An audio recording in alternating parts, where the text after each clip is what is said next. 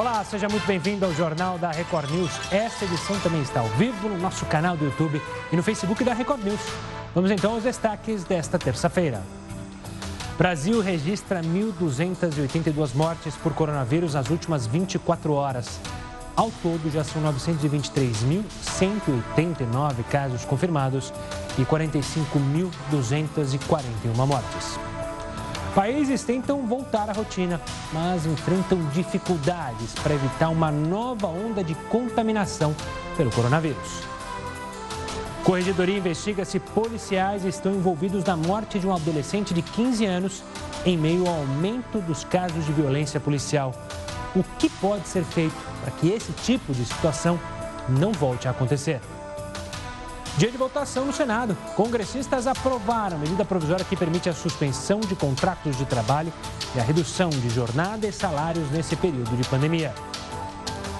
Isolamento social aumenta o consumo de arte. Especialistas acreditam que é um hábito que deve continuar mesmo após a pandemia.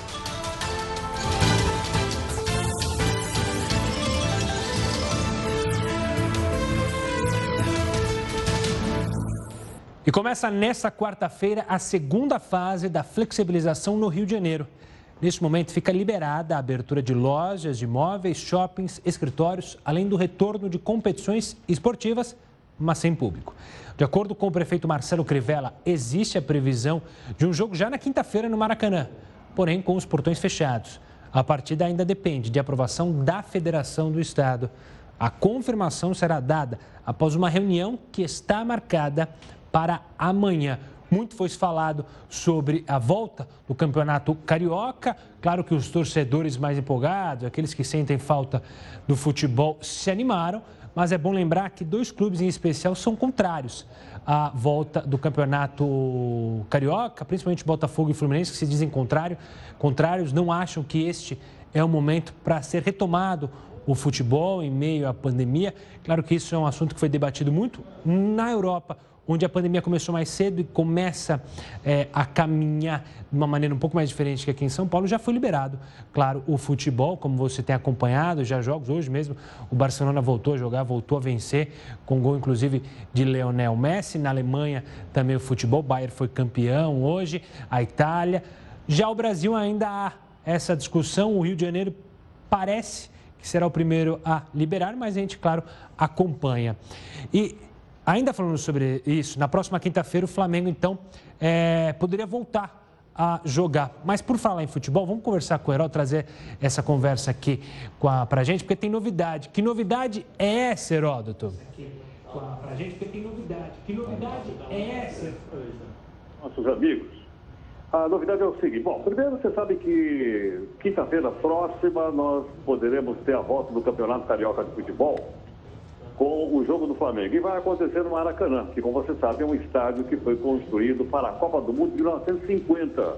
Olha Olha, eu vou te contar, mas eu era muito pequenininho nessa época, eu não me lembro. Agora, o que, que chama atenção? Chama atenção o seguinte: a Copa do Mundo de 2022, todos nós aqui sabemos, vai ocorrer no Catar, que é um daqueles países dos Emirados Árabes, cuja capital é a cidade de Doha. E acaba de ficar pronto o terceiro estádio, que é uma coisa maravilhosa, um negócio sensacional. Esse é o terceiro estádio que está sendo agora inaugurado, prontinho, prontinho, prontinho, para a Copa de 2022. Não é que nem um país aí recentemente que tomou de 7 a 1 e os estádios ficaram prontos na véspera, do, do eh, na véspera da Copa. Esse não, esse já está pronto. E mais, faltam dois estádios ainda e eles esperam até o final desse ano ter os outros dois estádios prontos. Então, como você vê, Gustavo, eles estão de olho no, no Campeonato Mundial de Futebol. Lembra-se que há um zoom, zoom, zoom, que houve corrupção, envolvendo inclusive brasileiros, para que a Copa do Mundo fosse no Catar, e ela realmente vai ser no Catar. E como eles têm dinheiro para jogar pela janela, eles têm inclusive uma linha de metrô circular que vai passar por todos esses estádios. Então, por aí você tem uma ideia né, do quanta grana, quanto interesse envolve uma Copa do Mundo como essa que vai ser realizada no Catar, Gustavo. Valeu, Herói. Daqui a pouco você volta aqui conosco no JR. Agora, a nossa pergunta do dia hoje para sua participação para a interatividade. A gente falou essa semana sobre a possibilidade de fazer transferência de dinheiro através do WhatsApp gratuitamente. Na sua opinião, Isso é confiável? Você vai se sentir seguro para fazer uma transação como essa? Para participar da nossa enquete, é só você enviar mensagem para o nosso WhatsApp, que é 11 942 128 782. Pode participar também pelo Twitter, hashtag JRNews, ou pelas nossas lives no Facebook. A gente está lá daqui a pouquinho e, claro, quer saber o que você está pensando sobre essa nova possibilidade do aplicativo. O Senado aprovou nesta terça-feira a medida provisória que amplia a redução de jornada de trabalho e também a diminuição proporcional de salários. A SMP ia caducar, o Senado aprovou, então vai dar continuidade, mas a gente vai falar mais sobre isso, caso você não saiba, no próximo bloco. Agora, a gente vai para a nossa primeira live. Os ex-senadores Romero Jucá e Valdir Raup e o ex-presidente da Transpetro, Sérgio Machado, se tornaram réus em um processo opera... da Operação Lava Jato por lavagem de dinheiro e corrupção passiva. O caso trata de crimes envolvendo contratos entre a Transpetro e as empreiteiras NM Engenharia e Odebrecht Ambiental. Segundo a delação de Sérgio Machado e mais três pessoas, os senadores fariam parte de um esquema que recebia dinheiro para manter Machado no cargo de presidente da Transpetro e este mantinha os contratos com as empreiteiras. Cada um dos senadores teria recebido em torno de um milhão de reais. O trânsito aumentou após a reabertura do comércio aqui na cidade de São Paulo, mas ainda assim permanece abaixo da média. As informações são da CT, a Companhia de Engenharia de Tráfego. Na última quarta-feira, quando os comércios voltaram a funcionar, o pico de trânsito foi de 70 quilômetros às 6 e meia da noite. Na sexta-feira, dia dos namorados, a cidade bateu o recorde de lentidão na quarentena, com 111 quilômetros de congestionamento às 5 e meia da tarde. Bom, falando mais da abertura, mas em outros países, diversos países estão tentando voltar ao cotidiano, mas enfrentam as dificuldades com medo para evitar uma nova onda de contaminação pelo coronavírus. De acordo com o estudo, as máscaras podem ser importantes aliadas no combate a um novo aumento no número de infectados. Lugares em que a pandemia parecia ter dado uma trégua tiveram que voltar a fechar o comércio. Exemplo disso é Pequim, que fechou seis grandes mercados. A Índia apresentou um recorde de casos diários e nos Estados Unidos, seis estados estão com hospitais enchendo rapidamente. De acordo com a Organização Mundial da Saúde, o contágio também está acelerando na América Latina. No último dia 12, eram um milhão e meio de casos e 70 mil mortes. No começo deste mês, a África registrou mais de 200 mil infectados. Por isso, ainda é muito importante ficar alerta e continuar tomando as medidas de proteção. De acordo com um estudo da Universidade de Cambridge, no Reino Unido, o uso de máscaras tem um papel essencial para evitar as novas ondas de infecções. Os pesquisadores concluíram que somente o lockdown, ou seja, aquele isolamento total, não é o suficiente para frear o vírus. O efeito do isolamento pode ser mais potente se for combinado com o uso das máscaras. Até as caseiras, que oferecem uma proteção limitada, podem ajudar a diminuir consideravelmente a transmissão se muitas pessoas estiverem usando.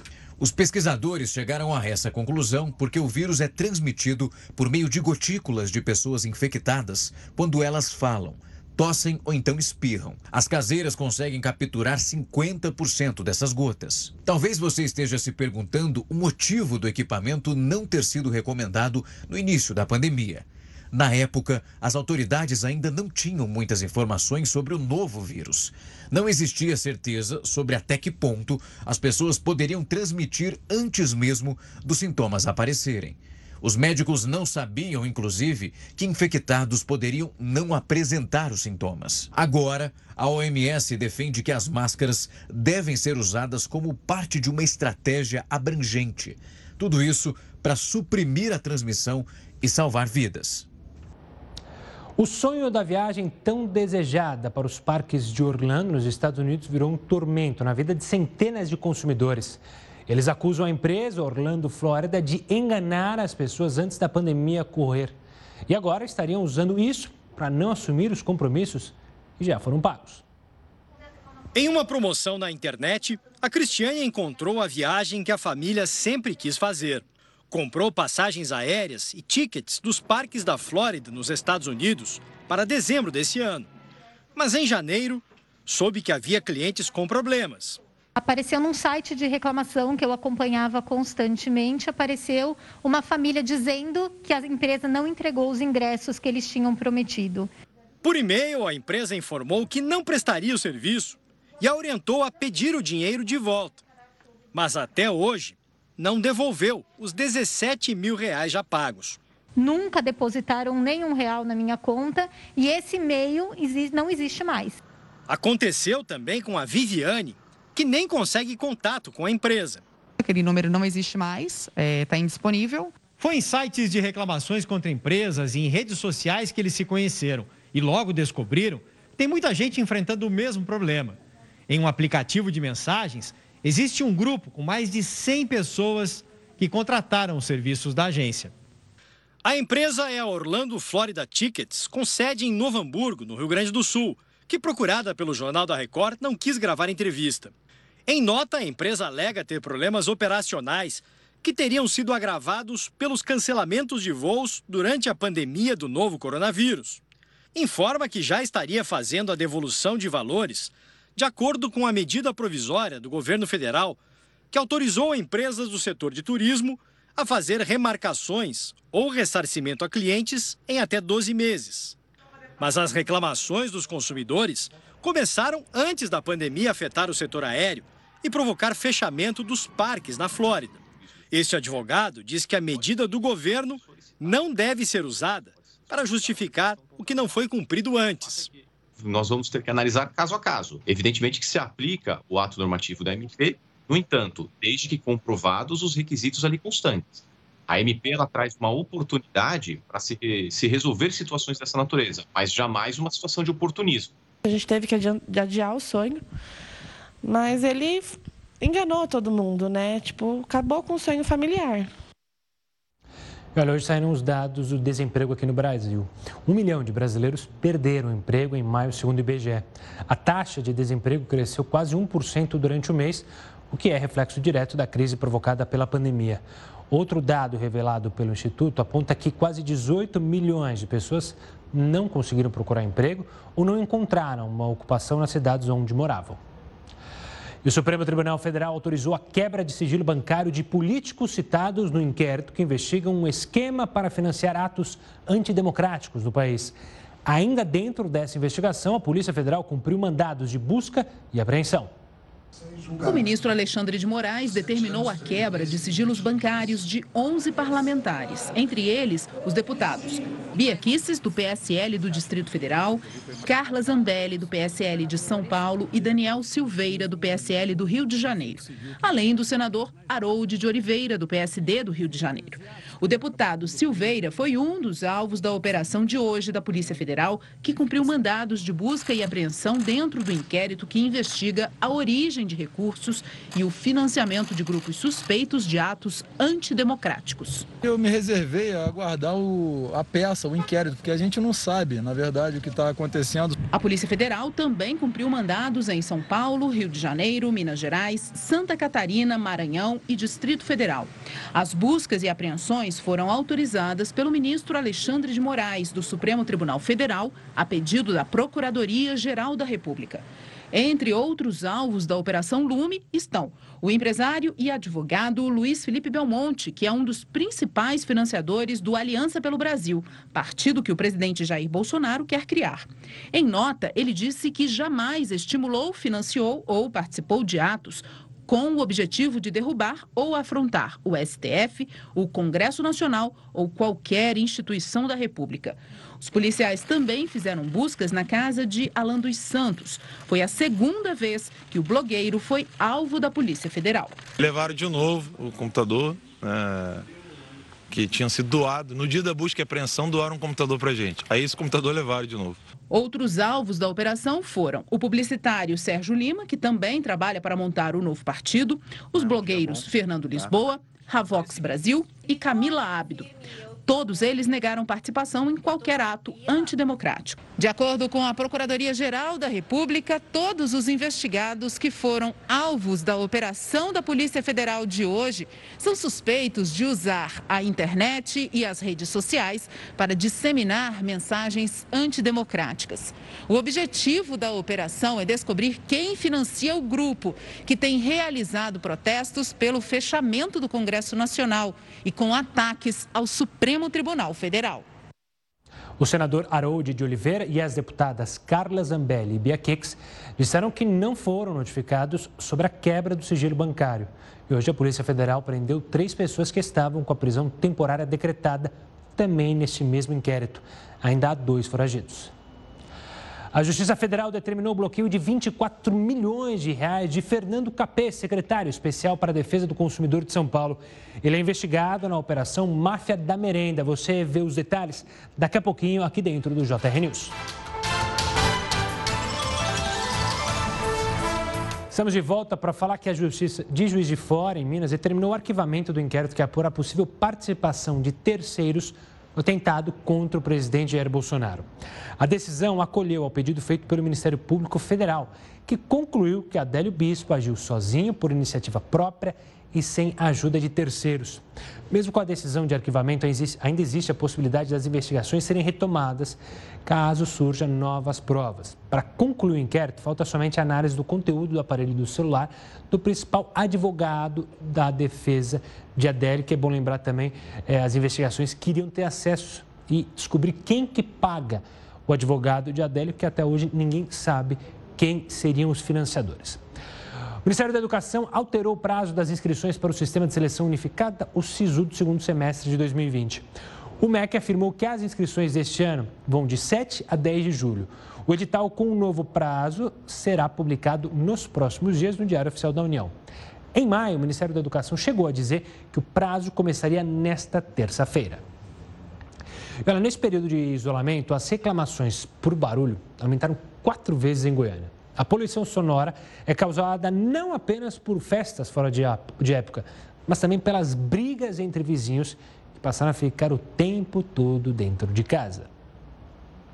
Com todo mundo em quarentena, qualquer barulho passou a incomodar mais. As obras antes não atrapalhavam tanto, mas agora as máquinas perturbam especialmente quem está trabalhando em casa, em home office. Alguns condomínios restringiram o horário para reparos nos prédios. Mesmo assim, as reclamações de perturbação do sossego aumentaram bastante durante a pandemia.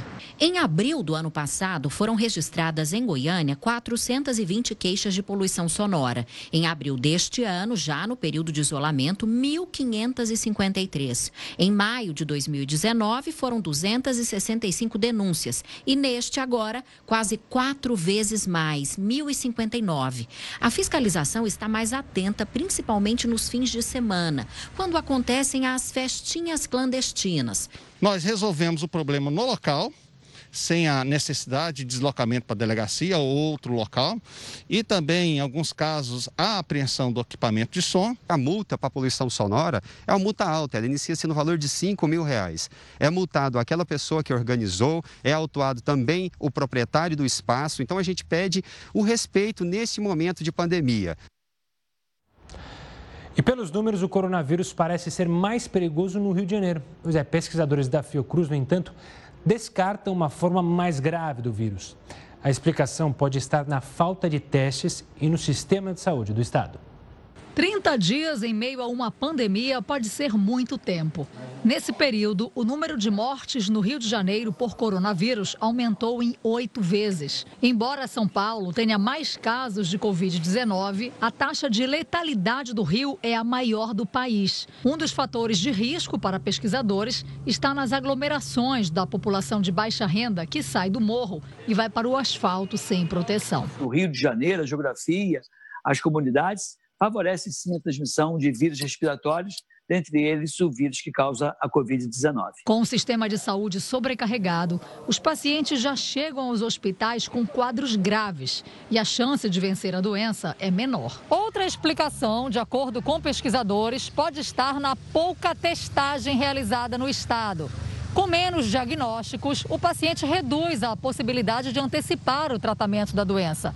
Não faltam só testes, mas também planejamento para fazer os exames. Com o número menor de testes, os cálculos da letalidade aumentam, o que ajudaria a explicar números tão altos. Se a gente não sabe qual o volume de casos que está circulando, é dificilmente a gente consegue interromper essa cadeia de transmissão. Esses casos, mesmo os não testados, eles podem evoluir para casos mais graves e possivelmente para óbito.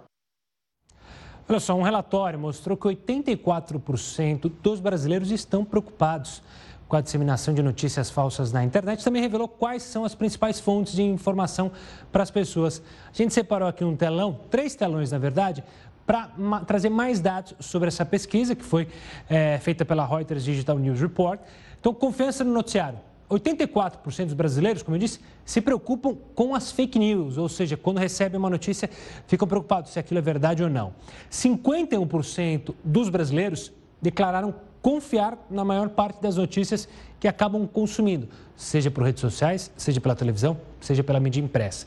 No próximo telão, a gente tem justamente qual é a maior fonte de notícia de nós brasileiros. Em primeiro lugar, está justamente as mídias sociais. Então, as pessoas pelas, pela internet acabam se informando mais. Em segundo lugar, lugar a TV. No nosso caso, a gente está na TV e está nas mídias sociais. Né? E o impresso fica na terceira posição com 23% é, dos brasileiros que se informam e colocam eles como o impresso como a principal fonte de informação. Na, na próxima página, a gente separou da, do acesso às notícias pelas redes sociais, por quais aplicativos as pessoas acabam se informando. O Facebook aparece na liderança com 54%, até porque muitas empresas jornalísticas, seja uma TV, seja um jornal, seja uma revista, seja um site, publicam ali as informações do Facebook. Outras pessoas republicam, então ficou uma maneira fácil das pessoas se informarem justamente pelo Facebook. O WhatsApp, pelo compartilhamento de mensagens, 48%. YouTube, 45%. Então, se você quiser também se informar na Record News, no YouTube a gente está, no Facebook a gente está. Também a gente manda é, o resumo do principal, é, resumo das principais notícias do JR News também pelo WhatsApp, com a voz do Heroto. Mas essa, claro, você que tem que pedir, entrar lá no nosso WhatsApp e falar que você quer receber esse resumo. Está aí o acesso às notícias você que está participando do jornal pelas nossas lives, manda aí o que, que você se informa mais. Você se informa pelo YouTube também, pela internet, pelo Facebook, pela TV. Participe aqui, hashtag JRNews ou então lá no Facebook. Agora a gente vai falar da Justiça Federal, que determinou o bloqueio de 24 milhões de reais de Fernando Capês. Lembra dele? Secretário Especial para a Defesa do Consumidor de São Paulo. Capês é investigado na Operação Máfia da Merenda. A investigação do Ministério Público Paulista começou em 2017 e apurou o suposto envolvimento de Capês em corrupção passiva e lavagem de dinheiro em esquema de compra de produtos superfaturados para merenda de crianças que estudam nos colégios públicos. Fernando disse que não tem todo esse dinheiro para ser bloqueado e que já foi inocentado pelo Supremo Tribunal Federal e outros órgãos. De acordo com ele, há provas de que testemunhas foram coagidas a mencionar seu nome no processo. E a Corregedoria da Polícia Militar de São Paulo apura se policiais estão envolvidos na morte de um adolescente de 15 anos. A principal linha de investigação é a de execução. Os casos de violência policial também aumentaram. A gente vai mostrar mais detalhes sobre isso no próximo bloco. Agora espere mais uma live. Estamos de volta para dizer que hoje completa um ano da morte do pastor Anderson do Carmo, que era marido da deputada federal Flor de Lis. O crime ainda não foi esclarecido completamente. Em depoimento à polícia, cinco filhos do pastor apontaram o envolvimento da deputada no assassinato, mas a participação dela não foi confirmada. O filho, Flávio dos Santos, foi preso após confessar ter atirado contra o padrasto dentro de casa no Rio de Janeiro. Lucas dos Santos, filho adotivo do casal, também foi detido acusado de ter comprado a arma. A polícia, no entanto, não conseguiu descobrir a motivação do crime e se há um mandante. Outro mistério é sobre o paradeiro do celular da vítima, que nunca foi encontrado. As investigações seguem em sigilo. Relógios de ouro sob encomenda eram a especialidade de uma quadrilha que roubava motoristas em São Paulo. Depois, a mercadoria era legalizada em países vizinhos e vendida para compradores de todo o mundo. As equipes seguiram cedo para a zona sul de São Paulo estavam em busca de um assaltante da maior quadrilha de roubo de relógios de luxo do estado. O jovem de 19 anos é morador de um condomínio de classe média. Estava em casa com a mãe. Foi preso ainda na cama enquanto dormia. O assaltante, segundo a polícia, é o homem que aparece nesta imagem. Para não levantar suspeita, ele age sempre com a mochila de entregador. Aqui, depois de seguir o carro, ele corre na direção do casal e, em segundos, toma o relógio de ouro. Nesta outra ocasião, a vítima nem percebe a aproximação dele, que mostra a arma e puxa o relógio de luxo da mulher. O homem preso hoje recebia informações de outros integrantes da quadrilha, assaltantes que circulam em áreas nobres de São Paulo e ficam de olho no pulso das vítimas. Quando percebem um relógio valioso, avisam um motociclista, que rapidamente faz o roubo. Os relógios custam entre 40 e meio milhão de reais. Depois de roubados, ficam poucos dias escondidos em comunidades paulistanas. Depois são enviados para fora, principalmente para o Uruguai e Argentina. Lá recebem certificados e selos para esquentar o produto.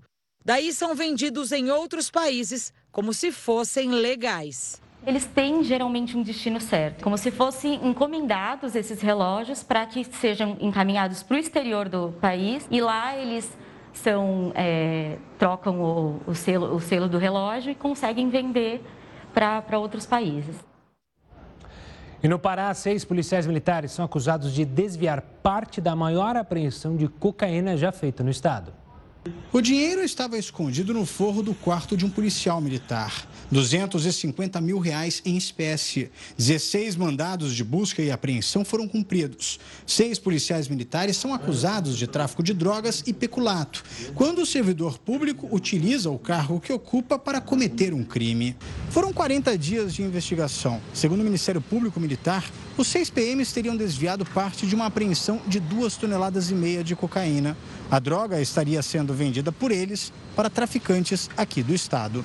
A cocaína seria trazida da Colômbia e distribuída em toda a região norte. Os policiais foram liberados depois de prestar depoimento. Nós faremos o possível para coibir esse tipo de prática, do meu ponto de vista, intolerável a partir do momento em que agentes da segurança pública se envolve com facções criminosas objetivando o lucro. Vamos trazer um dado interessante. Durante o período de isolamento social, o consumo de arte, nas suas mais variadas formas, cresceu. E especialistas acreditam que é um hábito que deve continuar mesmo após a pandemia. Meses em casa, sem sair para ir ao bar com os amigos, passear no parque ou no shopping, almoçar num restaurante. A quarentena fez com que os brasileiros desenvolvessem outros hábitos para se distrair e é aí que a arte ampliou seu espaço na vida das pessoas.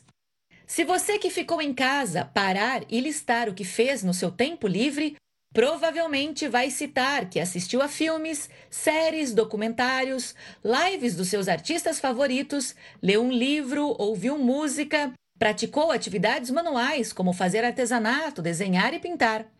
Por trás de todas essas atividades há o mesmo conteúdo, a arte. Isso se revela em números levantados nos últimos dias. O Ibope indicou que em maio a audiência geral dos streamings, que são as plataformas nas quais as pessoas podem assistir a filmes e séries, por exemplo, chegou a 6,9 pontos entre as 7 da manhã e as 10 da noite. O que significa que 14,7% das televisões estavam ligadas nos streamings.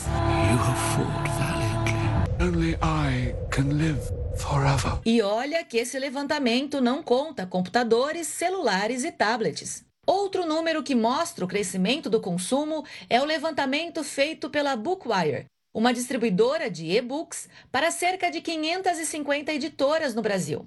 Segundo ela, só entre março e abril deste ano, a empresa distribuiu 9 milhões e meio de livros digitais, ou seja, 80% do que foi comercializado em 2019. E se falarmos das lives? Seja sincero, quantas lives você viu nesse período? Esse Numa estrada dessa vida, eu te conheci, ó flor. Todo amor parece no começo um mar de rosas. Tema ela é hype, outro lado lá Vila Mada. E alguém para amar, eu arrepio toda vez que a gente se encontra. Foram muitas, nós sabemos. Um levantamento feito pela TubLab, empresa especializada em marketing de influência nas redes sociais, apontou que as lives feitas pelos artistas brasileiros foram as maiores do mundo. A cantora Marília Mendonça, por exemplo, conseguiu chegar a 73 milhões de visualizações em suas duas lives. Eu quero, não me quer, quem me quer não vou querer, ninguém vai sofrer sozinho, E os especialistas veem essa mudança de comportamento com bons olhos e entendem que a tendência é que se mantenha no que deve ser o novo normal após a pandemia. E você, o que você tem consumido de arte na sua casa? Tem lido um bom livro? Tem acompanhado as lives? Tem se dedicado às séries? Manda sua mensagem, hashtag JRNews ou então participe lá no Facebook. Cientistas britânicos identificaram um remédio que pode ajudar pacientes em estado grave por causa do coronavírus. Olha só que boa notícia. O, me... o medicamento chamado de dexametasona é um tipo específico de corticoide que pode ajudar a combater a doença em todos os países por ser barato e fácil de ser encontrado. O estudo foi feito com mais de 2 mil pacientes e demonstrou que para pessoas em estado grave e que estão em respiradores, o pior quadro possível, o risco de morte pode cair de 40% para 28%. Mas para pacientes com sintomas leves, ele não parece surtir efeito. Um dos líderes do estudo afirmou que se o remédio tivesse sido utilizado desde o começo da pandemia lá no Reino Unido, aproximadamente 5 mil vidas poderiam ter sido salvas. Ele deve começar a ser usado no Serviço de Saúde Pública britânico ainda nesta semana. É a ciência trabalhando é, dia após dia, noite após noite, em trazer soluções para o combate a esta pandemia. Claro que sempre que tem novidade você fica sabendo aqui no JR News. E um paciente que ficou na UTI por um mês e meio comemorou a recuperação. Ele faz parte daquele estudo que usa o tratamento da Covid-19, o plasma sanguíneo de pessoas que já se recuperaram da doença. A família toda foi diagnosticada com a Covid-19. Mas Tarcísio Jongo, de 63 anos, apresentou um quadro grave. Foram 45 dias internado na unidade de terapia intensiva do hospital. Tarcísio ficou em coma induzido e respirava com ajuda de ventilação mecânica, até que a equipe médica decidiu testar um recurso: transfusão de plasma, um método ainda em fase de pesquisas. É no plasma um dos componentes do sangue que estão os anticorpos de quem já se curou de alguma doença. Segundo especialistas, é um método que apresenta menos riscos no tratamento. A terapia está sendo testada em vários lugares do mundo, inclusive aqui no Brasil, com alguns resultados promissores. O professor Fábio Klant, considerado curado da Covid-19, foi quem doou o plasma para Tarcísio, o primeiro paciente no Rio Grande do Sul a ser submetido ao tratamento eu fiquei com muita vontade, assim, né? Até aflito para conseguir fazer a doação, né? Do, do meu plasma. E aí, quando eu tive essa, essa, essa notícia, essa informação, e principalmente já tinha um paciente aguardando, assim, bom, aí foi corrida há quanto tempo? Tarcísio já recebeu alta da UTI e foi transferido para um quarto. Ainda não se pode afirmar que a transfusão de plasma seja totalmente responsável pela melhora do paciente. Um número maior de experimentos é que pode dar essa certeza. Mas até o momento, os resultados são motivo de comemoração. Nenhum paciente até o momento teve nenhuma reação adversa. Eu acho que isso é importante ressaltar. Se não tem contraindicação ao uso do plasma. Olha aí, mais um tratamento que parece surtir um ótimo efeito. Vamos mudar um pouco de assunto. Nesse último final de semana, dois casos de violência policial durante abordagens na zona norte de São Paulo e em Barueri, na Grande São Paulo, começaram a circular na internet. Na segunda-feira, um novo vídeo com o mesmo tipo de flagra apareceu, mas agora na zona sul da capital paulista. Essas ocorrências reacenderam o debate sobre o tema. E para falar mais sobre isso, sobre o que pode ser feito para que esse tipo de situação que você está vendo na tela não volte a acontecer, eu convidei, nós convidamos a Melina Risso, especialista em segurança pública e diretora do Instituto Igarapé, para conversar com a gente. Melina, antes de mais nada, obrigado pela participação aqui conosco. E para introduzir esse assunto para os telespectadores, eu queria tentar fazer é, um, uma análise. Por que, que a gente normatizou um pouco dessas agressões, principalmente na periferia?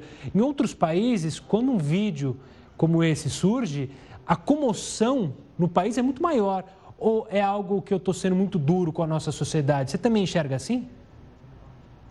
Na verdade, é, é, boa noite, Gustavo, boa noite a todos que nos assistem. E é de verdade um momento muito chocante. As imagens elas são aterradoras. É uma imagem que deixa todo mundo e qualquer pessoa perplexa pela é, banalidade com a qual a violência é tratada. A gente está vivendo nesse momento e acompanhando durante todo o mundo é, uma revolta da população em relação à violência violência policial. E aí você tem uma comoção enorme, os Estados Unidos estão pegando fogo nesse exato momento em função disso. Isso tem expandido para diversos outros países, muito indignados com a violência policial, inclusive discutindo qual é o papel da polícia. E aqui a gente vê, não só em São Paulo, mas no Brasil inteiro, cenas como essas que se repetem todos os dias e isso é absolutamente inaceitável. É, o policial é um agente da lei que está lá para fazer cumprir a lei deve ser o primeiro a obedecer todos esses momentos. O trabalho de polícia não é um trabalho para ser violento, não é um trabalho para agredir as pessoas e a gente, como sociedade, não deve aceitar esse tipo de coisa. É muito comum, às vezes, quando a gente fala sobre violência policial, das pessoas perguntarem, mas era bandido, não era bandido. Essa não é a função da polícia. A polícia não tem que aplicar castigo. A polícia não está lá é, para resolver o problema com as próprias mãos. A polícia está lá para fazer cumprir a lei e é isso que, como sociedade, cada um de nós tem que exigir. Não é porque não aconteceu conosco é, que a gente não tem que estar preocupado com isso e medidas de controle elas são absolutamente necessárias. Melina, é, tentando olhar para o lado da corporação, é, como que a gente poderia melhorar essa situação? Porque a gente, se a gente for olhar, a nossa polícia, principalmente, é a que mais morre e é a que mais mata. É a que não tem preparo. Você tem pouquíssimos policiais que têm acompanhamento psicológico. É, mas quando a gente se fala em reformar a polícia militar ou pensar na polícia militar, sempre há muitas críticas quanto a isso. Não há uma, um interesse de se debater, de melhorar a condição justamente desse policial militar para que isso não ocorra, certo? Sem dúvida nenhuma. Quando a gente observa essas cenas, o que a gente entende é um problema sistêmico da corporação ação. Não é só um elemento daquele policial que está ali na ponta da linha. É importante a gente resgatar um pouco que o trabalho policial é um trabalho difícil, é um trabalho estressante, onde o policial está submetido a uma série de condições muito complicadas. Então, entender qual é o treinamento, mas também qual é o acolhimento qual é a estrutura de saúde que a própria corporação é, fornece a esse policial, quais são as condições de trabalho desse policial que está atuando ali todo dia na ponta da linha e quando é, a corporação identifica, quando a gente vê nas imagens, você tem comportamento, e isso indica que a gente tem um problema institucional que é muito mais profundo. É, a gente não pode aceitar isso, e aí é cobrar da instituição o que tem sido feito, tanto do ponto de vista, é óbvio que a gente sempre fala em punição, e aí uma, uma punição é, exemplar desses policiais que estão praticando violência na rua ao invés de proteger sem dúvida nenhuma, mas é um problema muito mais profundo. Não dá para gente entender que isso é só a culpa que está naquele momento. O que a instituição tem feito? Qual é o treinamento? Como é que se cria mecanismos para identificar que esse tipo de atitude tem sido praticada nas ruas para retirar esse policial, fazer um treinamento, mas também entender qual é o nível de estresse ao qual ele está submetido para que possa ser acolhido e que a gente uma polícia saudável, isso a gente tem uma polícia é, atuando na rua no sentido de que a gente também não está ofertando todo tipo de cuidado que o profissional precisa ter. Melina, é uma questão que sempre é debatida, a gente está vendo imagens gravadas por é, cidadãos, ou seja, moradores de comunidades que é, pegaram o celular e filmaram. Como que a tecnologia pode ser aliado, justamente, principalmente desses moradores é, de comunidade que sofrem mais essa violência policial. É, a possibilidade aventada já de usar câmeras na roupa dos policiais, isso tem ido para frente? Isso seria algo que poderia auxiliar tanto policiais quanto é, cidadãos?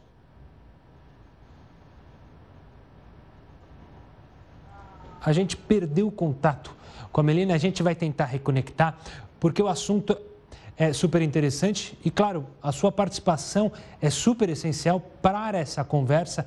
A gente, claro, tem que entender como a instituição funciona, como pode melhorar a qualidade de trabalho do policial, que é bom lembrar, é mal pago, tem equipamentos ruins, é um nível de estresse gigantesco e, claro, isso acaba atingindo o cidadão, principalmente da comunidade. Por isso que isso tem que ser debatido e debatido com classe, com inteligência, querendo o melhor para todos, para o cidadão e para o cidadão policial também que vive sob estresse diariamente, principalmente nas grandes capitais.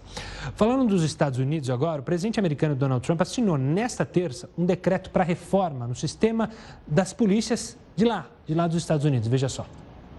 Cercado por policiais de diferentes estados, o presidente assinou o texto que dá prioridade no repasse de verbas federais para as polícias que seguirem as orientações e evitarem o uso excessivo de força.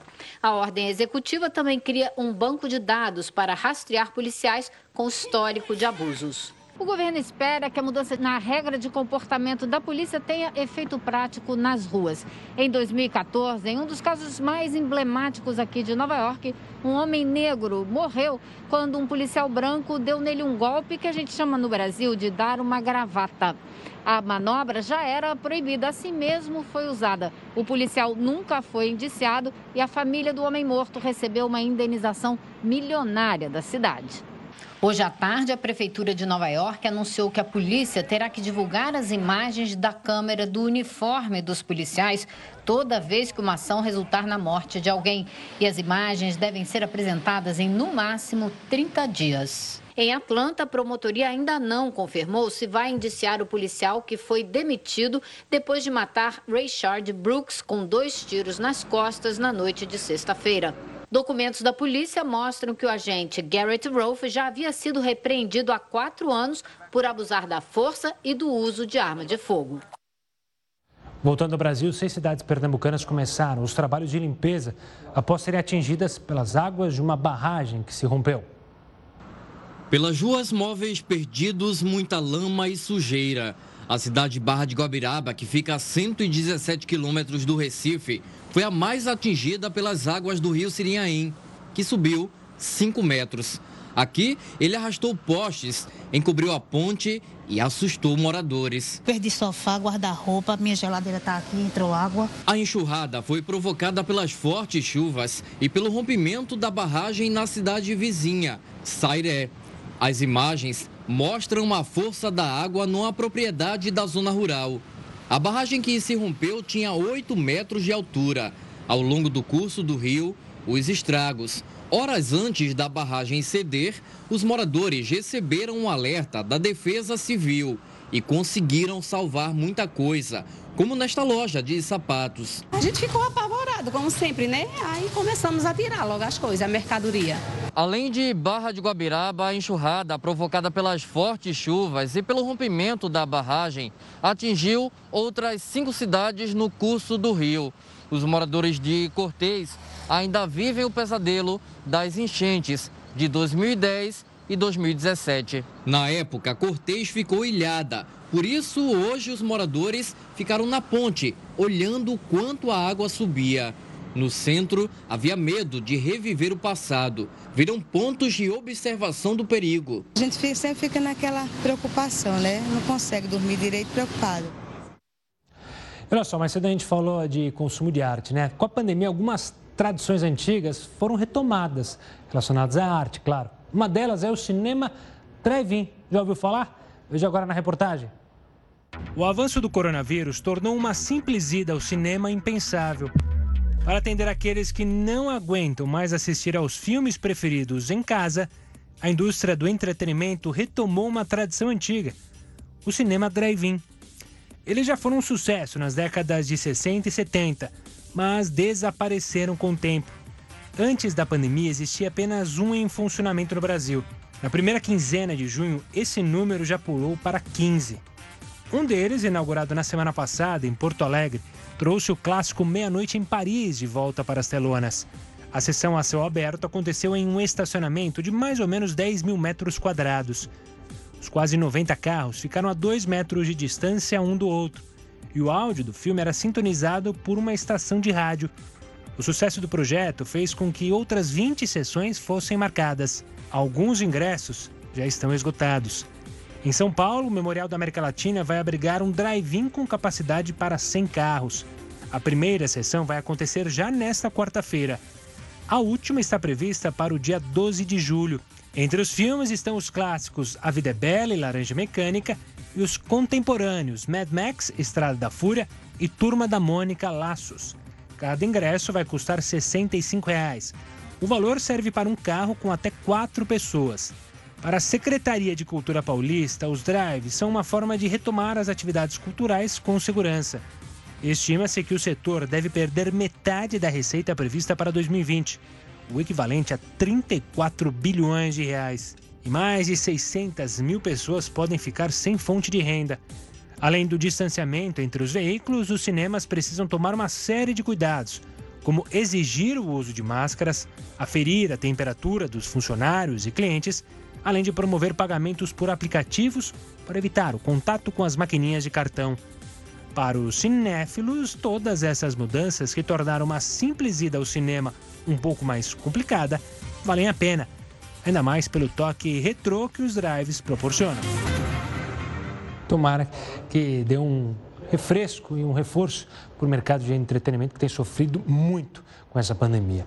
O Jornal da Record News fica por aqui. Fique agora com mais uma edição do Jornal da Record. Até logo. Tchau, tchau.